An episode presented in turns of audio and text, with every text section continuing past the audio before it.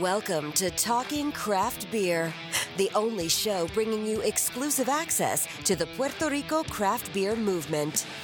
Every episode is packed with in depth conversations with beer industry leaders and the latest news and information on upcoming events. We'll help you bridge the gap, flatten your learning curve, and solidify your beer knowledge so every beer you drink becomes a better experience. And now, your host, Andrés Nieves. ¿Qué está pasando? Bienvenido a Talking Craft Beer Show, donde consigue el acceso exclusivo al movimiento cervecero artesanal en Puerto Rico. Estoy de vuelta, lo sé, estuve perdido un tiempito. Después de ese viaje que estuve haciendo por allá, eh, tuve que brincar un episodio. Eh, no pude sacar el episodio que tocaba eh, la semana anterior. Pero nada, eh, es parte de la evolución que estoy pensando hacer ahora mismo con Talking Craft Beer. Creo que voy a, brincar a hacerlo solamente una vez al mes. Y si hay episodios de bono, te los voy a estar eh, tirando también para que tengan los episodios bonos en el mes. Eh, estoy empezando a hacer un poco más de contenido en video y sinceramente se me está haciendo un poco difícil entre las dos cosas. Déjame saber en at Talking Craft Beer, Facebook e Instagram o at Talking Craft B en Twitter. Eh, ¿Qué piensas? Eh, ¿Te parece que es mejor dos veces al mes o una vez al mes para que lo pueda escuchar con más calma y con más tranquilidad? Déjame saber por allá. Si no, envíame un email también a andrés at talkingcraftbeer.com y, y me dejas saber. El viaje estuvo buenísimo. Eh, pudieron ver un par de cositas que hice. Estuve, estuve en el tope más alto de Europa, 14 mil y pico de pie. Y allí dejé un sticker de Talking Craft Beer para que la gente que vaya vaya se, se recuerde de mí. hermoso, Suiza hermoso, Alemania hermoso, Francia hermoso, eh, está brutal, está brutal. El que tenga el break, aprovechen, voy a hacer el plug a Mochileando, Mochileando, pues, estén pendientes Mochileando que tiene unos pasajes buenísimos, buenísimos, buenísimos. Eh, Talking Craft Beer Shop, están las camisas, pueden ir allá, aprovechen ahora para las navidades, pueden comprarse una camisita de Talking Craft Beer, apoyan y ayudan. Eh, déjenme saber si también les parecería, si quisieran aportar y ayudar al, al, al, podcast y a la producción de los videos, eh, si que creen de un Patreon, pueden, pueden ayudarme con un Patreon, ¿qué creen? Lo, si lo harían o no, déjenme saber también a Talking Craft Beer. Eh, este episodio estoy haciendo el recap con Juan porque viene con Juan Cruz, Juan Rivera Cruz de Talking Craft, de, de Talking Craft Beer, con Juan Rivera Cruz de Surk Brauhaus Craft Beers, que viene con su, nuevo, su nueva etapa en la cervecería. Eh, trabajando de la mano de B. Fernández. Van a estar con la distribución de las cervezas y la producción de las latas. Van a conocer qué ha estado pasando con Surk, además de esas dos cositas. Eh, una conversación súper buena. A mí siempre me gusta sentarme con Juan y me encantaría darme un viaje para Alemania con él para que le dé el tour a uno completito por allá. Si se da, sería un éxito. Eh, Juan eh, está sacando las latas de la Sweet Caroline ahora mismo. Las produjo en la Florida. Si quieren eh, tenerla, van a tener que esperar como seis días. Creo que es lo que falta, seis días para que lleguen aquí a Puerto Rico. otro anuncio va a ser el Caribbean Homebrew Cup. Caribbean Homebrew Cup. hoy es el jogging en Taberna Boricua si se quieren tirar para allá pueden darse la vueltita por allí. Hoy 7 de noviembre, si lo estás escuchando hoy. Y el 9 de noviembre, que es el sábado, en el mismo lugar, Taberna Boricua, desde las 7 pm vamos a estar allí para la premiación de quién va a ser el campeón del 2019 Caribbean Homebrew Cup.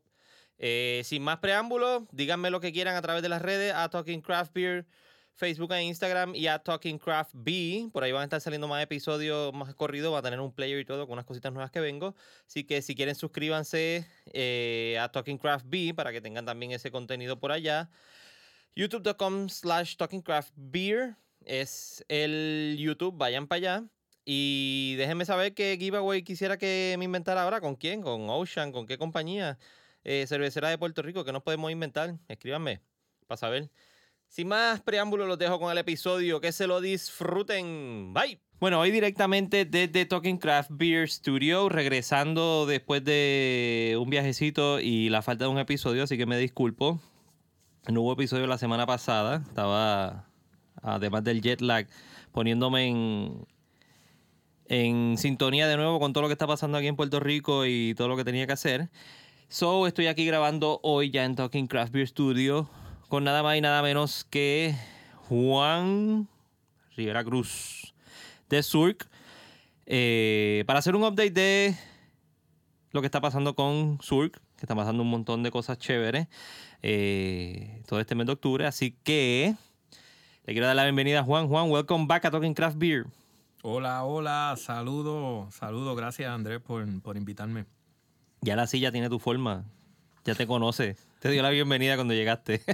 Too much information. Gracias, Juan, por haber aceptado venir para acá y hablar un ratito sobre lo que está pasando con Surk. Eh, cervezas de que estuvieron disponibles en todo este octubre, en Oktoberfest, de, desde septiembre realmente. Y el nuevo bebé de Surk, el pan líquido enlatado. Show me the baby. Cuéntame, ¿qué ha pasado con, con Sur? ¿Qué, qué, qué cervezas tuviste disponible en este Oktoberfest? Eh, además, además de, No, no, espérate, espérate. ¿Cómo tú estás? Estoy bien, estoy bien, gracias a Dios. Mira, Andrés, felicidades. Yo estoy viendo, te felicito porque tú llevas un año en esto, ¿verdad? Y un yo, año. Estoy, yo, estoy viendo ya, yo estoy viendo ya en social media gente de otros países que escuchan, gente de dónde, de Chile. Argentina y Argentina. Dominicana. Wow. Digo, y hay uno de- hay un borico en México también, que a cada rato me, me escribe me- eh, mensajes privados en Facebook. Pues te felicito porque un puertorriqueño dando la cara en la industria local ya ha permeado a, a, a nivel internacional en otros países eh, la- eh, hispanoparlantes. Felicidades, mano, y que sigas creciendo. Gracias, gracias, gracias un montón y bien contento. Bien contento porque eh, eh, ahí es que me doy cuenta que el Rich que tiene un podcast Sí, mano. y, y el interés que tiene la gente por, por la escena aquí en Puerto Rico de, de- de la cerveza. Sí, sí. Saludos al mundo. Exactamente. Saludo a, a todo el mundo que nos está escuchando ahora mismo. Qué cool. Bien contento, bien contento. Pues, Cuéntame, ¿cómo tú estás? Pues, mano, mucho trabajo. Eh, este, ya estamos en el, ya pasamos los dos años. Eh, empezamos, este, hace unos meses eh, le pasamos la distribución con a Abe Fernández de, de los Kex y de este proyecto nuevo que vamos a hablar, de la lata. Para yo poder seguir enfocándome en, en manufactura y, y- y la calidad del producto. Eh, también se trabajó eh, este año, fue un, fue un año de mucho sacrificio y tuve que gastar mucho tiempo, invertir mucho tiempo en esto del proyecto de ley, que eso lo tocamos en otro podcast. Pero para aquel entonces no había pasado ese proyecto de ley, ya entró en ley en octubre 1. No, ahí estábamos en, en pura campaña, estábamos Sí, apoyando el proyecto para que se aprobara. Finalmente tuvimos la suerte de que se aprobó y lo, y lo firmó Ricky antes de que se fuera. Eso fue, eso fue ahí a, a último momento. Todo el mundo estaba mordiéndose las uñas. Y en efecto entró eh, en vigor ya el primero de octubre, correcto. Eso es así, eso es así. ¿Y han visto algún al- algún impedimento o, o alguna desinformación que haya tenido Hacienda o algo en cuan, o no han eh, tenido la oportunidad de, de erradicar ya lo- los La- primeros La- yo no, yo todavía, eh, la manera en que Hacienda lo está implementando es un poquito complicada de lo que pudo haber sido. Eh, todos los cerveceros en Puerto Rico eh, no llegan a producir más de 400 mil galones al año. Eh, pero hay que generar una serie de documentos eh, para, para, para que se pueda, en el sistema, tú puedas reclamar eh, esa producción actual eh, y pagarla bajo ese nuevo y bajo tax bracket.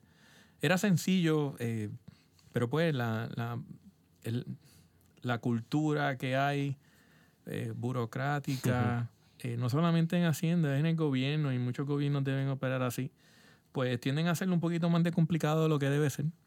Yo sin duda creo que eso, eso puede mejorar y debe y, y irá mejorando a medida de que, de que a través de la AFCA-PR, la Asociación de Fabricantes de Cerveceros Artesanales de Puerto Rico, siga trabajando en, en unión eh, y, y enviando ese, esa voz representando a todos los fabricantes locales eh, para ayudar a, a implementar las cosas de una manera justa, eh, pero, pero legal, eh, que sea eficiente y de beneficio tanto para el desarrollo económico local y que para el requerimiento burocrático de, de la agencia gubernamental.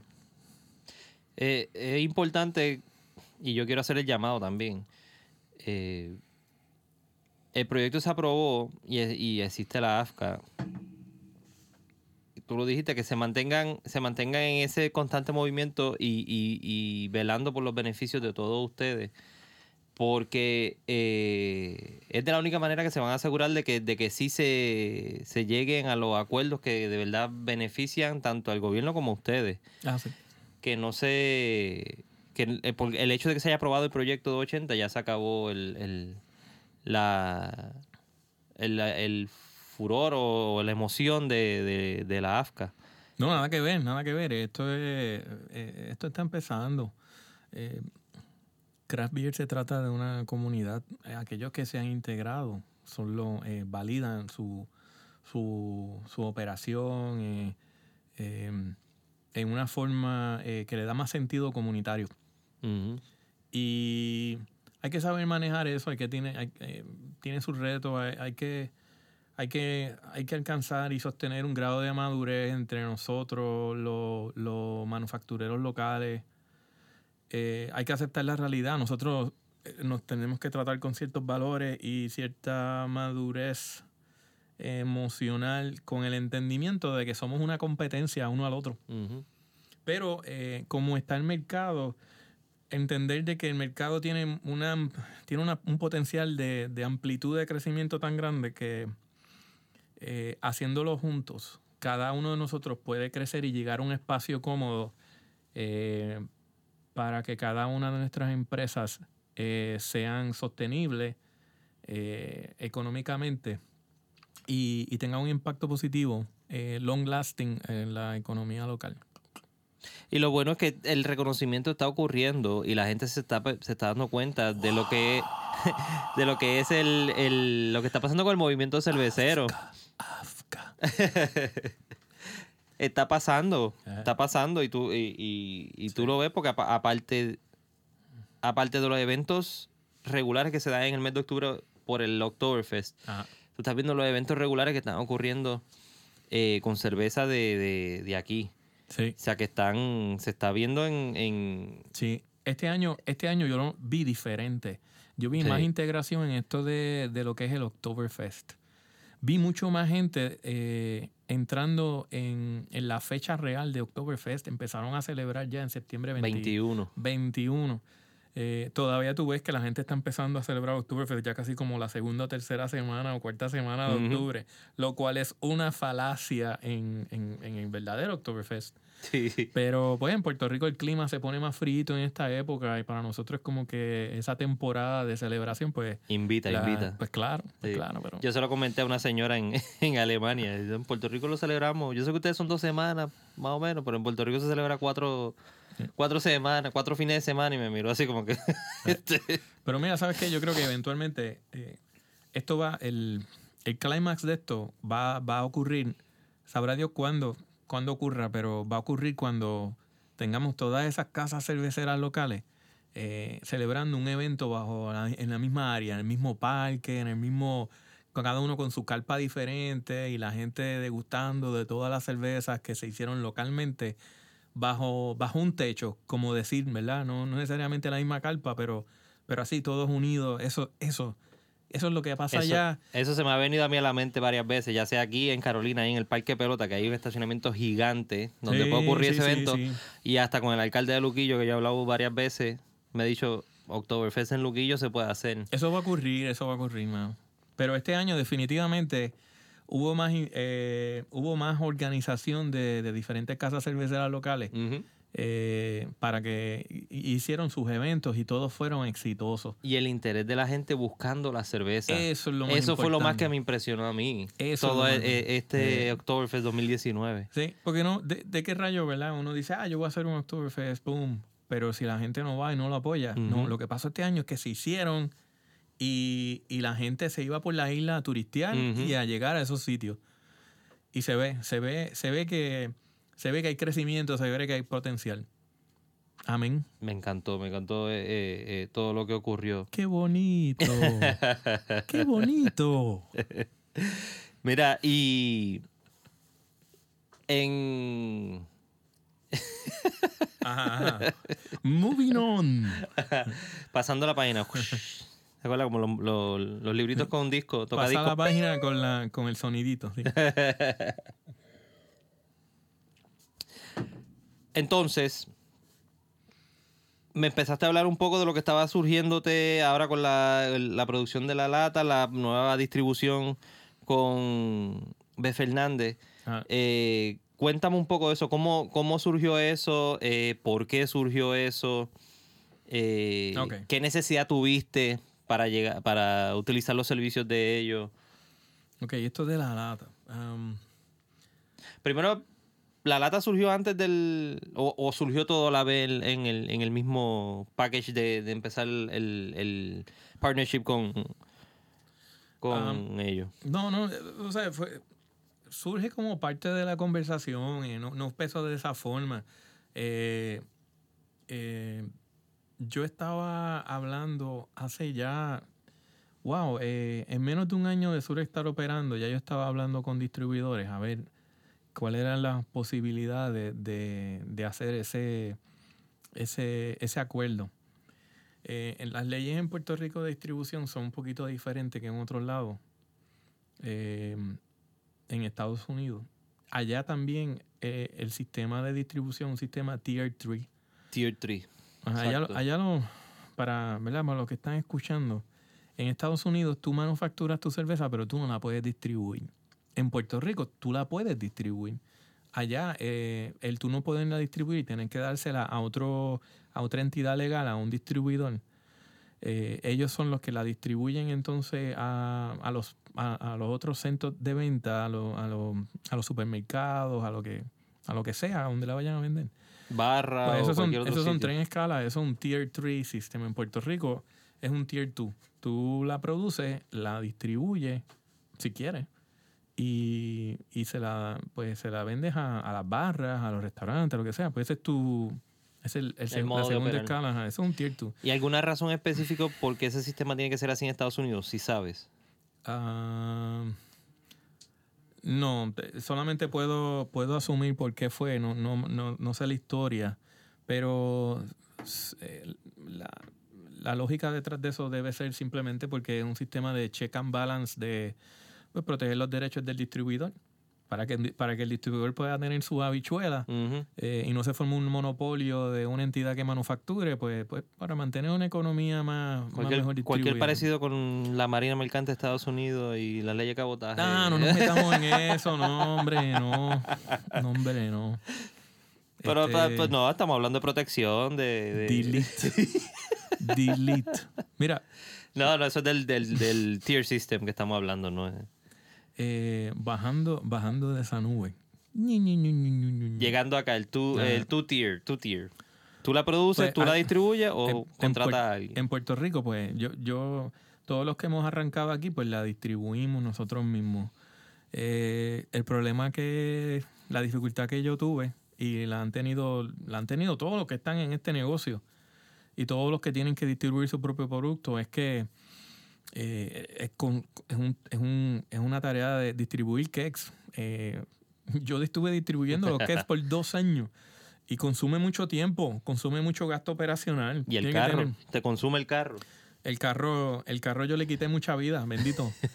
Yo pasaba por esas gomas, como, esas gomas eran como mantequilla en, en- en la carretera, se derretían las gomas. Tenía que echarle agua con azúcar para que pegara. Am, no, tú y yo estamos hoy en otra frecuencia. Pero mira, lo, lo que quiero decir es que eh, cuando al, al- eh, en estos dos años yo corriendo, eh, el dinero que generaban las ventas no justificaba poder tener un empleado en la compañía. Así que yo tenía que ponerme a eh, yo tenía que ponerme a distribuir la cerveza, pero también tengo que hacer la cerveza, monitorear la cerveza, tengo que pedir los granos.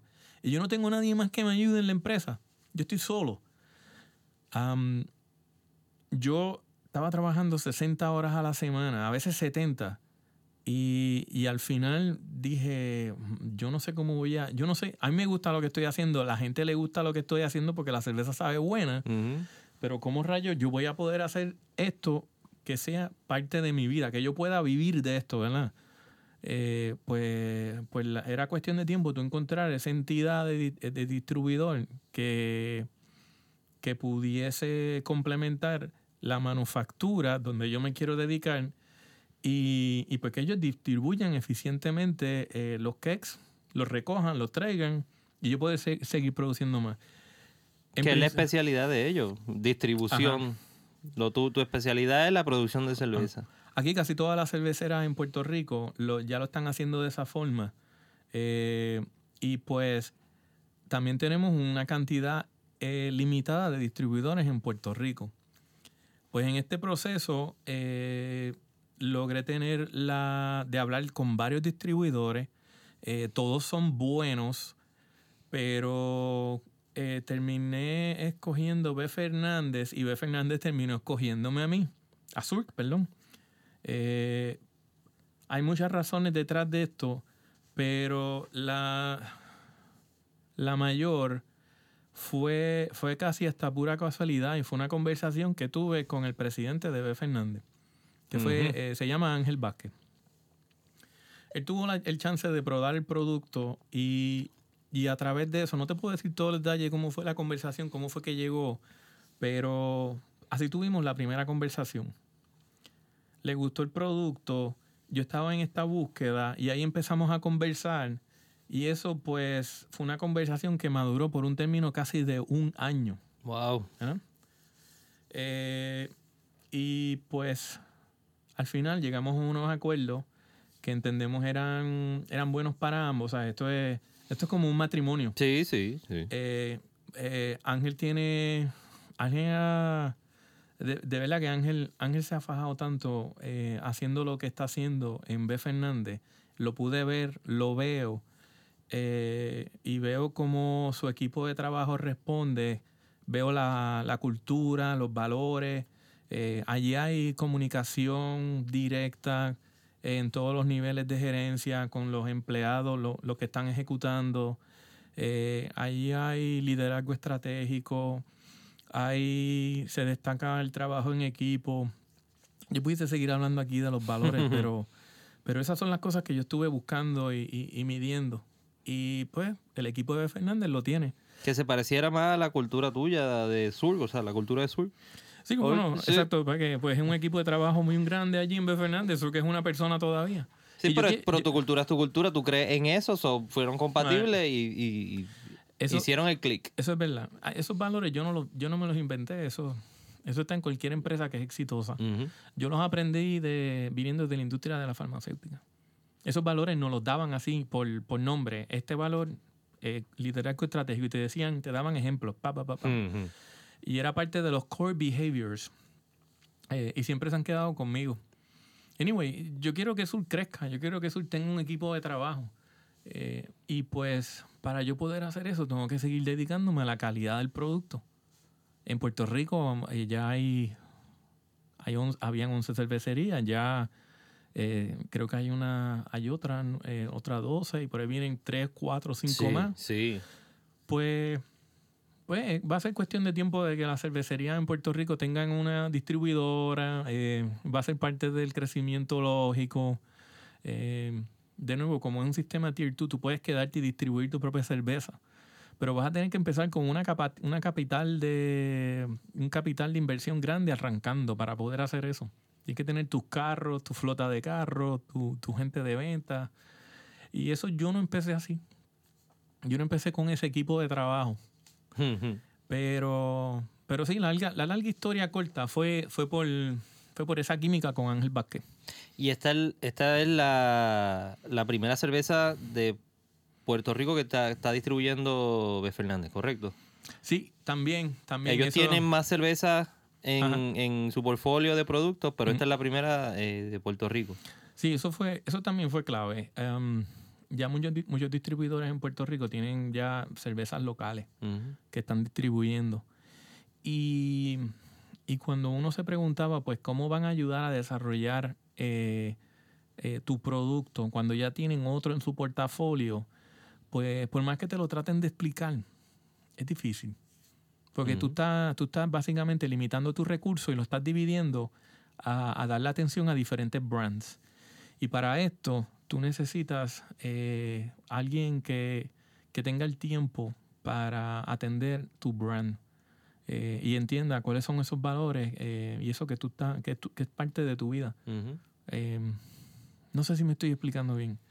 Pero sí, que le dedique ese tiempo, sí, aunque hay otras cervezas, pero el, el, el, sí, el, eh, el- el mercadeo, el movimiento del producto necesita atención. necesita una atención diferente a este. es verdad. Porque ya tiene una particularidad que es que de aquí, de Puerto Rico, pues ya siente un, un poco de sentimiento más patrio.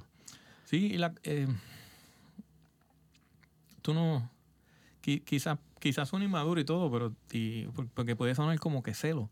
Pero tú no. Tú, tú quieres. Tú quieres que tu marca tenga éxito y tú quieres que, si tú tienes un diseño, que un sistema que tiene una capacidad de producir tantos barriles al año, pues tú quieres maximizar eso eh, y producir ese output eh, para, para que pueda seguir creciendo. Eh, pues pues lo ideal es conseguir ese distribuidor que tenga esa atención que te pueda dar. Ujú. Eh, y yo sé que con B. Fernández yo la tengo. La tienes, lo conseguiste, lo conseguiste. Eso es así. Eh, para todos aquellos que son dueños de, de negocios que quieren el producto, obviamente se tienen que comunicar directamente con, con B. Fernández. Pero quiero, a ver si me ayudas a hacerlo entender, eh, es- este tipo de, de junte, de distribución de producto, ¿le, le hace algún cambio en el costo al producto o, o se mantiene más o menos... Obviamente va- tiene que haber algún alza porque obviamente están distribuyendo ellos, están haciendo un servicio que tú no lo estás haciendo. A lo mejor el precio que tú dabas es diferente que ellos dan, pero no encarece el producto de una manera eh, Eso puede pasar. A mí, sustancial. a mí me, lo, me, lo, me lo dijeron par de- algunos clientes. Mira, pero ahora va a subir el precio. Y mira lo que hicimos, eh, Surk y B. Fernández. Nosotros no subimos el precio del producto. Está al mismo precio que cuando yo lo estaba distribuyendo eh, yo solito. Ok. Eh, no, no, no hubo alza de precio. Lo que sí hubo es eh, yo de poderme dedicar más al control de calidad. No, no que Sur que estaba teniendo algún problema, pero, pero es que Sí, para que quería sacar eso del lado, que no vayan a decir, ay, ahora está distribuyéndole una casa Eh. grande, pues ahora viene carísima la cerveza, pues ni, ni me voy a asomar para allá para pedirla. no, no, no. Pídanla no. como quiera porque, porque entonces está lograron Ahora, manejarle el- esa Mira, situación yo- del precio. Yo tenía, yo tenía clientes, eh, yo tenía pot- clientes potenciales. Eh, te voy a dar un ejemplo, Dylan's, Dylan's Beer Garden. Yo quería distribuirle a esa gente. Eh, ya la tienen, ahora la tienen. Pero al principio yo no podía llegar. Es un negocio que yo no, yo estoy en Cuamo y yo repartía casi todo en mi ruta de Cuamo a San Juan, pues yo no podía, yo no tenía nadie que pudiese ir para allá. Y así tengo varios ejemplos. Me escribían de tantos sitios y yo, es que no puedo. Y no es que no quiero, es que no podía. es que podía. huma- humanamente posible no era difícil. Y mecánicamente posible. Ahora el carro Sí, para llegar sí, allá sí. era imposible. Sí, sí. Y eh, la verdad que, bueno, eso lleva, ¿qué? Dos años otra vez. Lo he dicho un par de veces, pero es que yo todavía estoy haciendo esto por amor. Yo no, yo no puedo decir, ah, yo de esto yo puedo hacer mi vida. Yo me, yo me estoy ganando dinero para vivir de esto. Eh, el proyecto de Sur que empezó hace como cinco años y hace cuatro yo dejé de ganar dinero. Yo tuve que dejar mi trabajo. Lleva generando un income dos años y medio. Y gracias a Dios Sur no tiene deuda. Eh, eso, eso es lo más difícil en una compañía que está arrancando. Pero no tiene deuda porque yo he estado haciendo el sacrificio. Yo no estoy cobrando lo que yo debo estar cobrando. Eh, y imagínate eh, en ese nivel tan apretado tú arrancando, tú no tener el cash flow para pagarle gente para que pueda ayudarte a hacer esto. La manera más fácil era buscar un distribuidor. Rápido, sí. Ajá. Pero ahora sí, ahora el reto es seguir creciendo en volumen. Eh, Y crecer la cervecería. siempre, siempre, siempre. Le estaba haciendo unos updates ahí a los... Estaba viendo a, la- a las tuberías del, de Glycol. Ah, sí, eh, hice mi primer shutdown de Surk en dos años y medio. Eh, la, la insulación en las líneas ya estaba, eh, le entró De agua. cambiar. Eh, sí, estaba, estaba embachada de agua. Cuando ya le pase su insulación ya, ya no sirve. Eh, no fue la, yo no puse la mejor insulación, yo puse la insulación que me funcionara para arrancar. Y ahora estoy tomando el tiempo. eh, lo debo terminar ya la semana que viene, pero eh, ahora estoy poniendo una insulación eh, bien eh, high density polyurethane, que es buena. Un saludo a la gente del señorial Luis Esteban, fue el que me dio el Te contacto. lo recomendó. Sí. Bueno, Sí, es ellos, ellos cambiaron, ellos cambiaron Ajá, ellos están en su upgrade, son los de los Brewers de Ponce. de Ponce, señor el Brewing y, y sí, me- en verdad, tremendo, tengo que decirlo. Son, son buenas, buenas personas, personas de buen corazón. Y que saben, Sí, sí, cono- conocen de la materia. sí. Porque de eso mismo estuvimos hablando cuando fui allá a grabar el episodio con ellos. De la insolución y todo lo- todo lo- todas las tuberías y todas las cosas que estuvieron corriendo por todo Puerto Rico buscando, porque no conseguían todo lo que necesitaban en un solo sitio.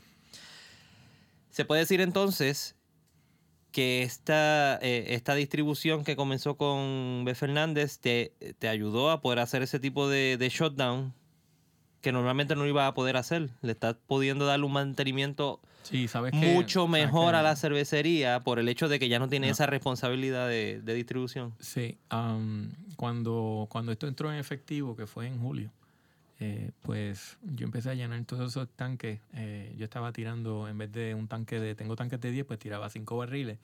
Entonces tenía cuatro tanques de 5 barriles, eh, pero podía duplicar esa producción, ¿verdad? Pues cuando arrancamos, pues yo llené esos tanques. Eh, vamos a producir lo más que puedo eh, para, y prepararme para el Oktoberfest Ujú. que quería tener esa Fest Beer hecha. Y entonces, pues preparé todo eso y venía este proyecto de ley que yo sé que iba a ser un revolú eh, y no se podía reclamar ese incentivo en octubre primero.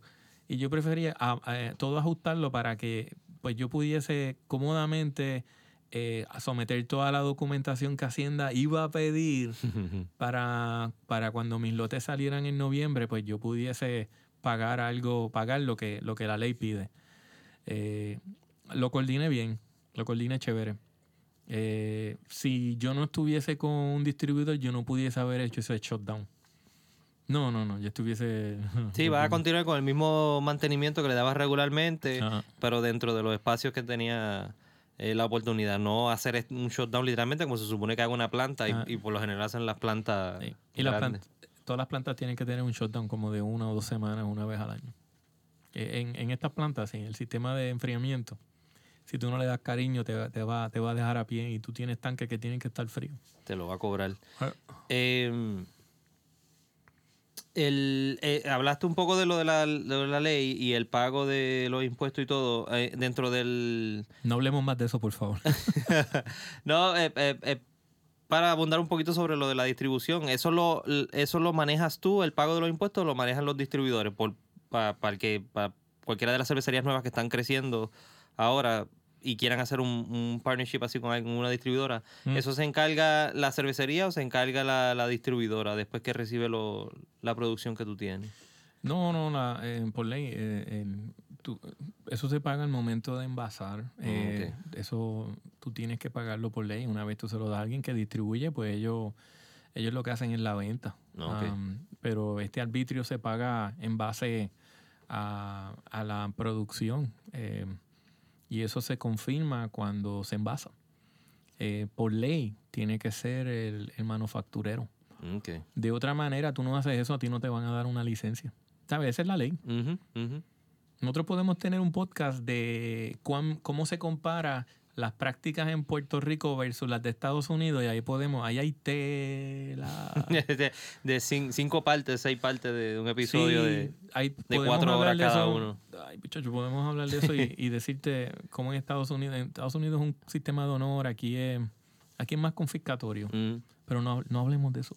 Pero si quieren escuchar algo así, eh, déjenme saber en Instagram, at Talking Craft Beer, o en Facebook, at Talking Craft Beer. Si no, se lo escriben a Juan y le dejan saber su amor por los impuestos. Hacho, sí, que, la- que la at gente Sur diga... Brauhaus Craft Beers en Instagram. Ojalá la gente diga, mira, queremos escuchar de eso porque queremos hacer nuestro proyecto pa- y hacer un podcast de eso. Para que conozcan y, y sepan todo eso que están interesado en hacer cerveza. So, agarraron la distribución de todos los cakes. Cuéntame ahora cómo surge la idea de la lata y por qué surge la idea de la, de la lata. Mm, la lata, ¿verdad? La, bueno, esta lata que estamos hablando es la Sweet Caroline. Por eso, de, de envasar uno de los productos, que es la Sweet Caroline, Mm. y ponerlo en una lata para la, la venta en six packs. Pues la necesidad de esto es que pues en Kex tú nada más puedes llegar a cierta cantidad de clientes. Nada más puedes llegar. Ujú. Esos son barras, eh, restaurantes que tengan draft. Y ya, ya. Sí, porque no, no es uso y costumbre en Puerto Rico tú ir a una cervecería y comprarle un cake y llevártelo para tu casa. Ah, Y tenerlo en un kegerator, como quien dice, o en una nevera si la hiciste para tener cerveza y tenerlo ahí adentro. No, eso Y- no es uso y costumbre. no. Y son bien pocas las personas que hacen eso. En, si tú vas a Alemania, tú, te tuvi- tú fuiste a Alemania hace poco, tú te tuviste que darle cuenta que hasta en paradas de tren tienen draft. Ahí hay draft en todos lados. Todos lados. Eh, pues eso aquí está empezando todavía. Eh, yo no sé cuántas cuentas hay, pero, pero est- esto va a seguir creciendo. Eh, ahora, uno como manufacturero debe esperar a que crezca eso. Si tú te dedicas a que tú estás limitado a, a que crezca ese mercado. Y también existe una- un número limitado de draft en, en- en los negocios. Eh, y no solamente nosotros somos los, cada brewer tiene variedad de cerveza, ya somos más de 10, 11, eh, pero también es, eh, los distribuidores están trayendo sus cervezas artesanales de Estados Unidos. Eh, eso, eso es inevitable, pues, pues, pues, pues el, es limitado la, el, el real estate que tú tienes. eh, y, De lo más grande el- es eh, el tap y, y lúpulo. Son los dos más grandes que tienen más cantidad de taps. Y con todo eso no tienen todos los estilos de todas las No, exacto, tienen que estar rotando. Exacto. Lo que sí que se han dado cuenta y lo que está pasando en Puerto Rico es que la calidad de los productos hechos en Puerto Rico han mejorado mucho. Ya, ya eh, es fácil decir que aquí se produce cerveza artesanal. Y como este podcast estamos hablando con Surk, pues puedo decir, ¿verdad? Que Surk es uno de ellos. Eh, pero, pero hay varios que producen cerveza eh, de calidad a nivel internacional. Eh, no tienen que mirar para afuera de Puerto Rico para, o sea, los consumidores para buscar una cerveza que diga, yo quiero una cerveza buena de verdad, artesanal. Pum, en Puerto Rico la hay. Eh, y Sur que está ahí. Eh, pero pues, ¿cómo tú creces? Eh, pues tienes que buscar un formato. Ya unos lo llevan haciendo por un tiempo. eh, unos han tomado la ruta de hacerlo en su brewery. eh, lo hacen a mano. pero ya para, para mí, cuando se trataba de envasar en botella o en lata, es difícil. Yo no tengo el espacio en Surf de hacerlo. a menos que lo haga manual. Y, y, y eso, es, eso no es costo efectivo. Eh, para tú hacerlo eh, en tu brewery eh, y estar enlatando manualmente, eso le subiría tanto el costo a la lata que lo haría básicamente, lo sacaría del mercado el precio. Ah, así que, pues lo más lógico, y yo me imagino que seguirá pasando, es que a medida que uno vaya creciendo, hay, hay un paso lógico, pues era hacer contract brewing. En Puerto Rico no existe ese tipo de empresa que ofrezca ese servicio. Que siempre me he preguntado por qué no. No, es tremendo potencial ahí tenerlo. Eh, pero pues al no haberlo, no vamos a esperar por eso. Eh, fue algo que, que tanto yo, Surk, estaba dispuesto a hacer. Eso tiene su riesgo, porque tú estás, tú básicamente estás pasando la confianza de, de tu calidad del producto en otra entidad que la manufactura. Y pues ahí hay un knowledge transfer eh, de, de lo que tú estás haciendo. Tú tienes que saber bien lo que tú estás haciendo en términos de control de calidad y procesos. Y, y tiene que haber una buena química con, con esa empresa que lo va. Eh, Sí, porque no es como que estás mandando a hacer las chancletas, un molde de chancleta y las mandas a hacer a China y te despreocupas porque están allá haciéndola. tremendo ejemplo, una chancleta. No, porque porque es algo sencillo que no que lo puede hacer cualquiera sin ninguna sin ninguna Era, Sí, pero te entiendo. te sin entiendo. ninguna supervisión alguna de calidad así que e, en comparación con una con una cerveza porque Sí, esto... Yo no conozco a nadie que mande a hacer pan a China o mande a hacer algún producto comestible a China. To- todos los productos, hasta hacer una chancleta, tienen un proceso de control de calidad. Eh, tú quieres que cumpla con ciertos parámetros. Es lo mismo para hacer cualquier producto. Eh, yo creo que la manera que tú lo dices es un buen ejemplo porque pues, pues significa pues la chancleta pues puede ser un producto de menos calidad. Pero si lo ves así, eh, pues, pues entonces no esperes un producto de mejor calidad cuando hagas esa transferencia de conocimiento, ¿entiendes? Eh, porque yo estaría, yo diría, no, pero es que es lo mismo. Pero, o sea, con una chancleta, pues tú estarías haciendo un, un, tram- un- unas patentes que tú tienes. O sea, si esto está bien controlado y tú lo tienes bien documentado, pues tú estarías entregándole un derecho de patente a otra persona para que lo haga. Y tiene que cumplir con unos parámetros. Y tú tienes que velar porque esos parámetros se cumplan. Pues es lo mismo, es lo mismo. Eh, sí, requiere un nivel de destreza que pues, pues, pues, consume tiempo igual. Eh, requiere diálogo, requiere mucha transparencia y pues, pues, pero es manejable. Y pues, pues yo estoy súper contento de que, de, que, de que se logró, ¿verdad? Eso tiene sus retos. Eh, eh, comunicación. Eh, ay, bueno, bueno. Mira, la cosa es que pues lo logramos hacer, ya sacamos nuestro primer lote. Esto se va a distribuir también con B. Fernández. Eh, B. Fernández eh, eh, va a estar distribuyendo este producto ya en noviembre. Y pues, pues estoy loco porque me dejes hablar de, de- qué se trata esa lata. Pues primero quiero saber por qué, eh, qué cervecería es el Contract Brewing, dónde es y por qué es en específico. Si alguna, alguna razón específica por qué la escogiste esa, o si la escogiste tú o la escogió B. Fernández, ¿cómo fue ese proceso de, de No, no, selección? eso, eso lo escogí, eso, eso fue Surk. Ok. Am, eh, hay muchas en, en Estados Unidos. eh, digo, o sea, tampoco hay tantas. eh, pero después de haber tratado de, de haber hecho comunicación, establecido comunicación con varias, pues después de varias rondas, pues la mejor que, que trabajaba para nosotros fue, fue esta, sí, eh, Hub, ¿verdad? Eh, hay muchas razones. Eh, para mí, para mí, pues están cerca, están en Florida. Un viaje, un viaje sencillo. Puerto de, tra- de transportación está ahí al lado también, ¿verdad? Yo, puedo ir para allá y, y- y- y ver, eh, est- estar allí para tirar el lote, para las etapas críticas. Como quiere que pagar un pasaje y eso cuesta dinero. Eh, y eso consume tiempo, pero para mí no es lo mismo irme para California o irme para, qué sé yo, Oregón. Eh, eh, el, estaría días nada más para llegar allá. O sea, te, te va un día completo nada más yendo Ujú. para allá. Eh, pero hay, hay, hay más razones que eso.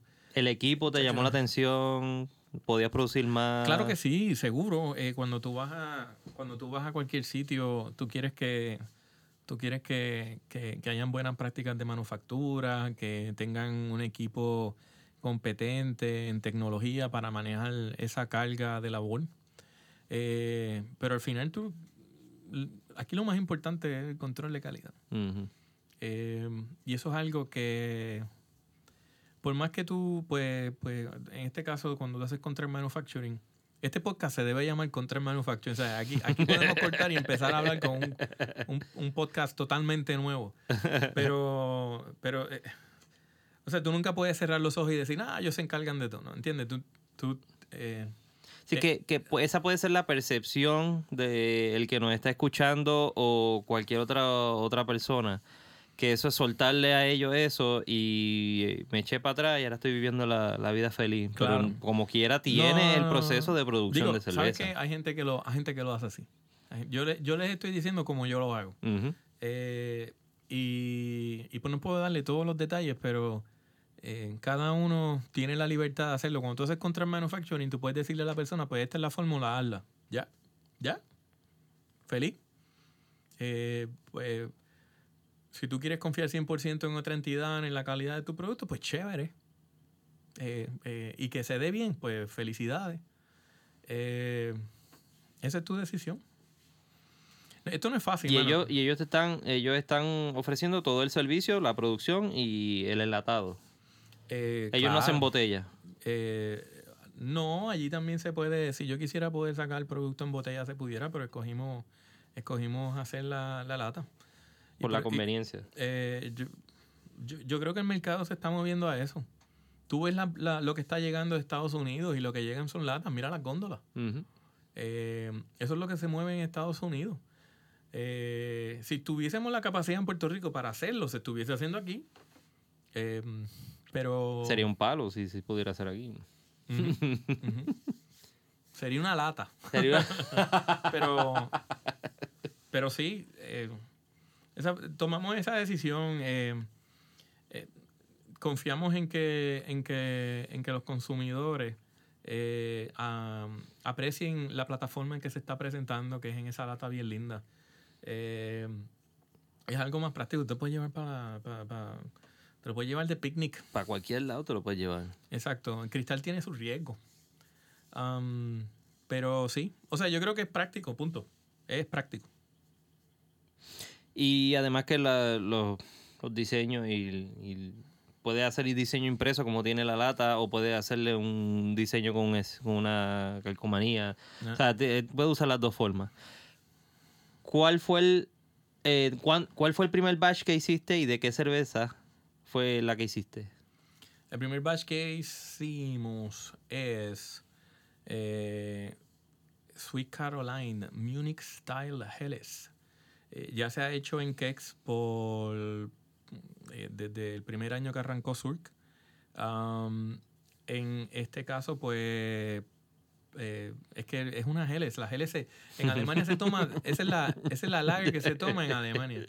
Y, En todos lados. y en verdad, eh, pues, el- al igual que ah, cuando, cuando Zulka arrancó, una de las cervezas que quería hacer era esa Helles que probé allá en Alemania en uno de mis primeros viajes en el 2008, cuando he dicho antes, ah, que fue una Gwen Stefani, fue una Ujú. Jefe Weizen. Pues sí, mira, Jefe Weizen a mí me encantó, pero la Helles, uff, o sea, es que eso, eh, la- la- la- las Weizen, las de trigo, tienden a, a empachar un poco. Sí. Pero, pero una, una Helles, una lager de Helles. Digo, o sea, una, una Helles Style Lager, Munich Helles. Eh, me quedé en un loop ahí diciendo Ujú. esto. Es, pero así mismo es cuando la tomas. Tú te quedas como en un loop. Tú quieres más, tú quieres más. Tiene un drinkability tan alto. Y, y pues, pues no, no, es, no, no es el tren de lo que se conoce como craft. Eh, tú lo has visto en Puerto Rico, las otras cervezas que han salido en formatos de botella o lata. Ujú. Eh, pero sí, algunos han sacado ya una, una lager. Pero yo, yo creo que eh, es excelente. Va con, va con Surk. Surk tiene estos temas alemanes. Eh, esta es de las cervezas más drinkable, igual que una Pilsner. Eh, hello, this is where we're going.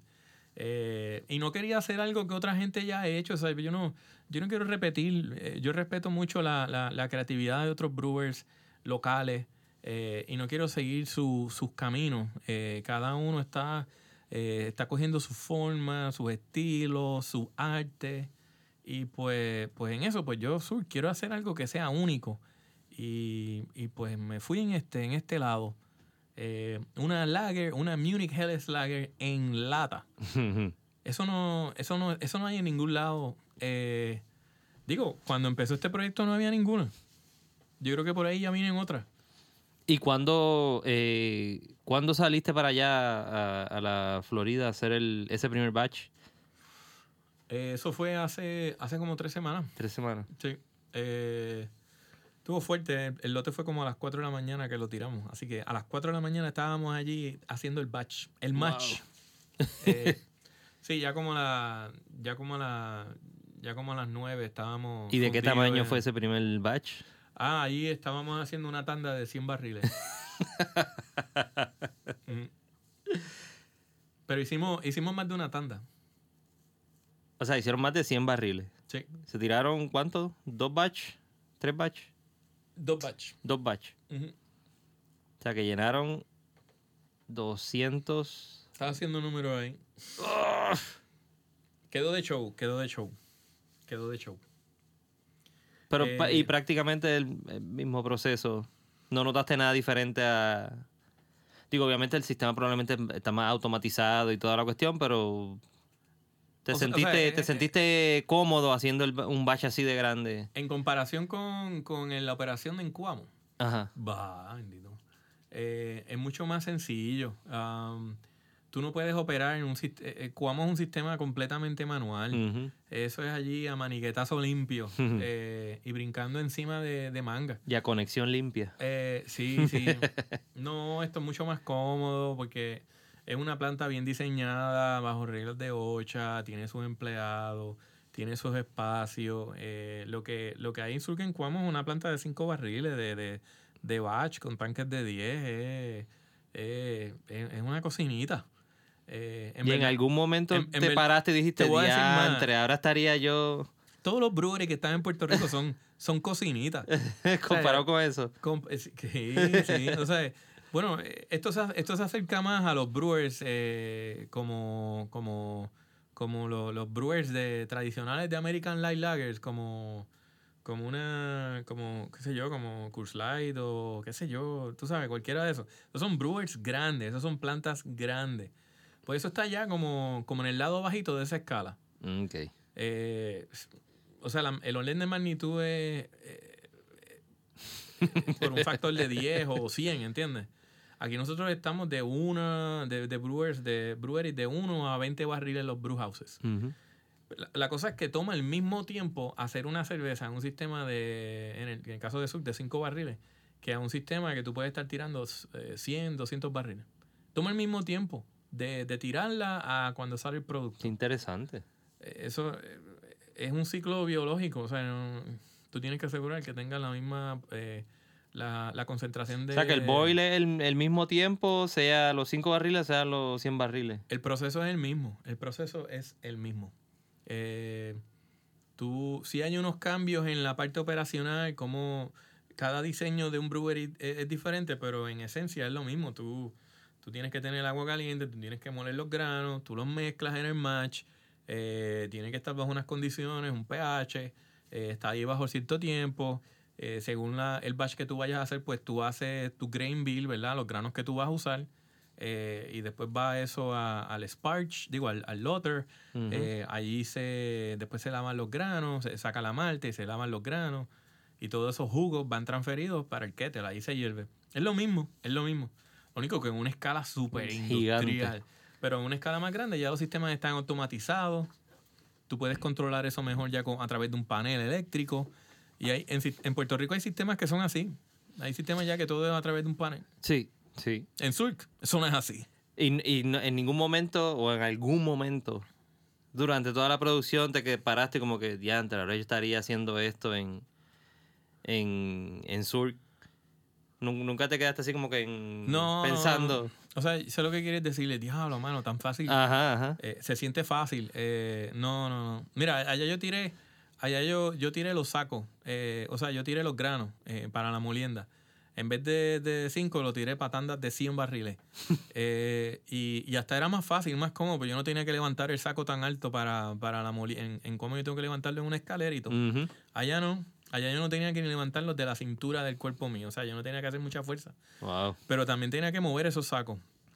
Ah, y fueron como 100 sacos, ¿verdad? Versus 5 o 6 sacos Mm. ahí.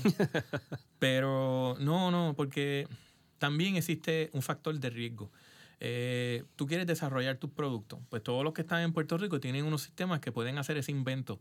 Y dice, espera, déjame, déjame probar este con esta frutita, ver qué sale, déjame ver eh, eh, esto, ¿verdad? Quiero hacer este inventito. Pues tú lo puedes hacer en un sistema pequeño, donde pues si no te queda bien, pues, pues lo puedes rechazar. Ujú. Eh, pero en un sistema ya de, de 100, 200, 300 barriles, Hacer un dump. si no, te, si no te queda bien, tú estás teniendo una pérdida bien cuantiosa de dinero. Eh, así que no, no, cuando, cuando pienso en eso de que, lo tengo que volver a azul y entonces hacer los cakes, no, mano, a mí me encanta. Porque ahí yo voy a poder seguir inventando. Entonces, pues, pues voy a poder seguir desarrollando y, y tener un control en esa, cre- en esa creatividad que, que no la voy a poder tener a menos que... O sea, te- tú tienes, un, un chef tiene que tener su cocina Ujú. para Ujú. hacer, para, para, para expresar ese deseo de, de crear. Y, y de eso para mí se trata Surk. Sigue tu operación en Sur normal y prácticamente se puede como traducir a un, a un pilot system de cualquier, como dijiste, cualquier invento que quieras hacer diferente, Ah, que quieras producirlo a la escala grande allá en la Florida, pues lo produces acá primero y, y funciona como el pilot, eso es así. no me equivoco. Sí, sí, sí, sí. El arte está bien peculiar y está chulísimo. Es el tradicional de, de Sweet Caroline, que, se- que siempre se ha visto, por, por lo que he visto en la foto Ajá, de, que, que has posteado. Eh, el- la- la- es el mismo arte que hizo el artista gráfico que siempre utiliza. Sí, sí, Sur tiene su artista gráfico, eh, eh, Omar Martínez. Tengo que mencionar el nombre, eh, de verdad que lo- le tengo tanto respeto y amor a ese ser humano. Pues eh, sí, es el mismo logo. Tuvo una revisión recientemente, la modelo que sale en, en- en el logo de Sweet Caroline, pero sí, es el mismo arte. Y pues Sweet Caroline, la historia de Sweet Caroline, pues esa es la cerveza que se toma allá en Alemania todo el año. No la Sweet Caroline, eh, la Munich, La, la Munich Munich Helles. Helles. Ahora aquí, aquí yo no puedo decir que es una Munich Helles, yo puedo decir que es una Munich Style Helles Lager. ¿ah? Y pues Y así mismo, está, así mismo está escrito en la lata. así mismo está escrito en la lata. Y también dice eh, pan líquido. Y ese es el eslogan tuyo tradicional desde siempre. Eso es así, eso es así. Está debajo de la lata también. Cuando dice la fecha de enlatar, dice pan líquido. Eh, ya, dice como Puerto Rico. eh, eh, la compañía está establecida en Coamo, Puerto Rico.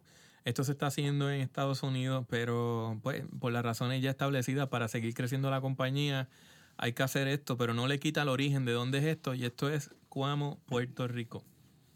Yep. Eh, al- ¿Hubo algún... eh, dijiste que hubo un cambio en la, en, la, en la muchacha que sale en la lata, pero para, para la producción de la lata y el, el impreso de la lata, ¿tuviste que rediseñar completo el diseño de, de Sweet Caroline? No, no, no, tú tienes que, la lata tiene un formato específico, pues entonces tú tienes que reajustar los elementos para que quepan en la lata, porque en el logo que tú ves en OnTap, pues la modelo sale encima del escudo de, de Surk, en este lado está al lado, pero lo que hizo fue un, como un reshuffling. Y, en verdad, en su esencia, pues el arte tú tienes que ajustarla completamente, es una revisión completa, porque tienes que ponerle cosas como el barcode y otras cosas, pero sí. Sí, esto no va a ser como simplemente un copy-paste y ponerlo. Ujú. Nope, nope, no, no, no, no. Cada vez que tú cambias un formato, tú vas a tener, tú tienes que tener, tú tienes que tener alguien que te haga esto. Yo sé que hay brewers que, se, que quieren hacer su arte y de show, pero yo prefiero enfocarme en la parte de manufactura y el producto y que consume bastante tiempo. Y en este caso mi mano derecha es Omar Martínez. He's the man. Eh, hablaste un poco de la historia de que, de que es la cerveza que se bebe regularmente en, en Alemania. Eh, el, el- el- los, eh, porque estoy viendo que en, la foto que el diseño tiene los Alpes atrás, eh, tiene unos Alpes, pero no son alemanes, Esos son los Alpes. los Alpes. Yep, son los Alpes. The Alps. Y tiene la, la hoja. No, no recuerdo. El, el logo original tiene la. La cebada abajo y las hojas. No recuerdo. Eh, el logo original creo que tenía en las manos los lúpulos en las manos, pero le pusimos las jarras de cerveza. Le pusieron los Stein. Sí, sí, se ve más lindo. Sí, se ve más cool, obviamente. Eh, Lo que pasa es que cuando tú vas a la lata, tú tienes, los lúpulos son verdes, ¿verdad? Entonces cuando fuimos a la lata, eh, para contarte la historia, pues, pues no se podían poner los lúpulos a menos que se pusieran de otro color, porque el verde no, ya no podía caber. A menos que empezáramos a pagar dinero extra por seguir Por otro color. colores. Ajá. Exacto. Así que tuvimos que revisar los colores y asegurar que se mantuvieran los colores de Surk eh, y, y, este no tener que, que- que- que entrar en gastos necesarios, innecesarios. Sí, eh, Pero, pero hace sentido, mucho sentido. ¿te gusta la lata o no te gusta? ¿La ves linda o no la, La, ves linda? la lata me encanta y esta otro- esta te, foto que estás viendo de la lata. te lo comenté ahorita. Na- eh, tú ves la, eh, o sea, la foto que estamos viendo. El resalte, que en- entiendo que va a tener un resalte en la góndola eh, mayor Se ve linda, se ve linda. por los colores. Est- Esta lata, el arte y todo eso es producto de la pasión y creatividad que, que tenemos en el equipo de Surk. Y ahí te- Ajá. no, no tengo. Hay una plataforma que se llama eh, Rode para hacer podcasting y tiene botones para tú poner el sonido así. Falta No, no lo tengo, no lo tengo. Pui, pui, pui, Producción. pui. Ese lo tiene también. Eh, y lo, me gusta porque tiene toda la integración de todos los, los, los slogans tuyos, la, la, la, la información y, la- y todo lo que tú siempre estás diciendo por, por todas las redes. eh, y el arte de Omar, que está brutal. Eh, ¿Qué tamaño son las latas? Ah, 12 onzas. 12 onzas. 12 onzas, sí. Y van a venir en six pack. Van a venir en six pack, sí. Van a Mm. venir en. Yeah, Van a venir en six pack. Sí, y no, o sea, no en, no en cajas. Va a ser six pack. ¿Cómo, cómo se llaman los...?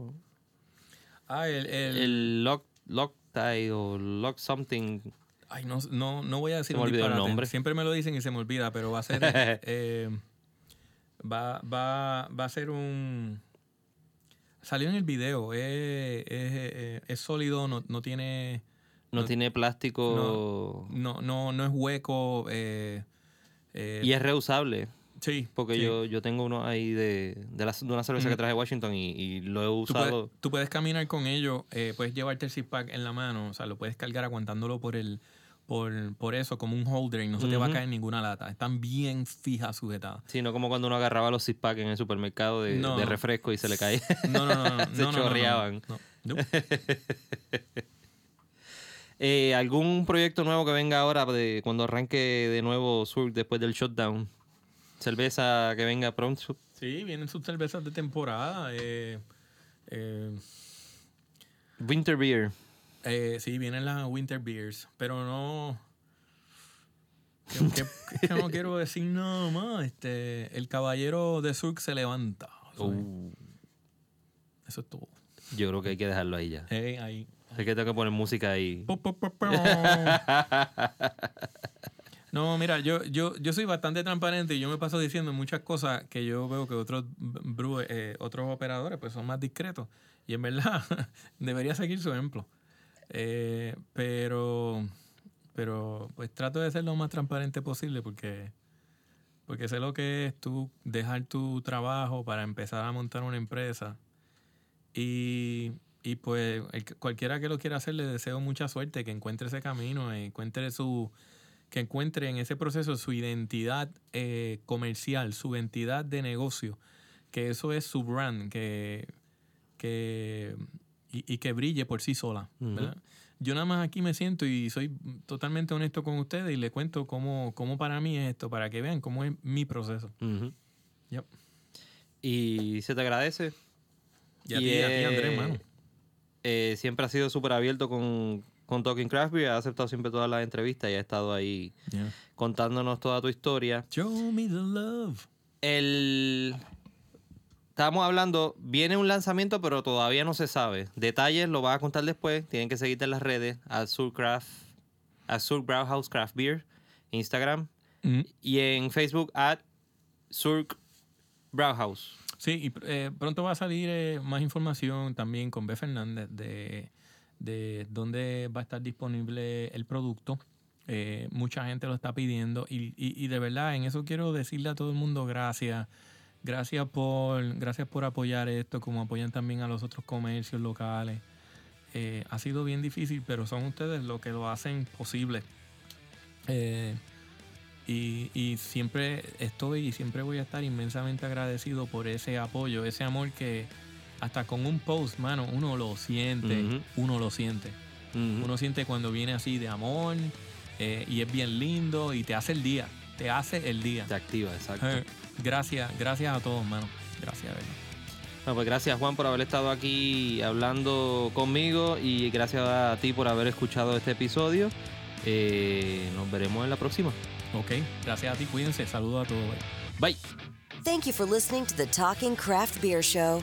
Let's keep on talking, so connect with us on Facebook and Instagram at Talking Craft Beer, and of course at TalkingCraftBeer.com.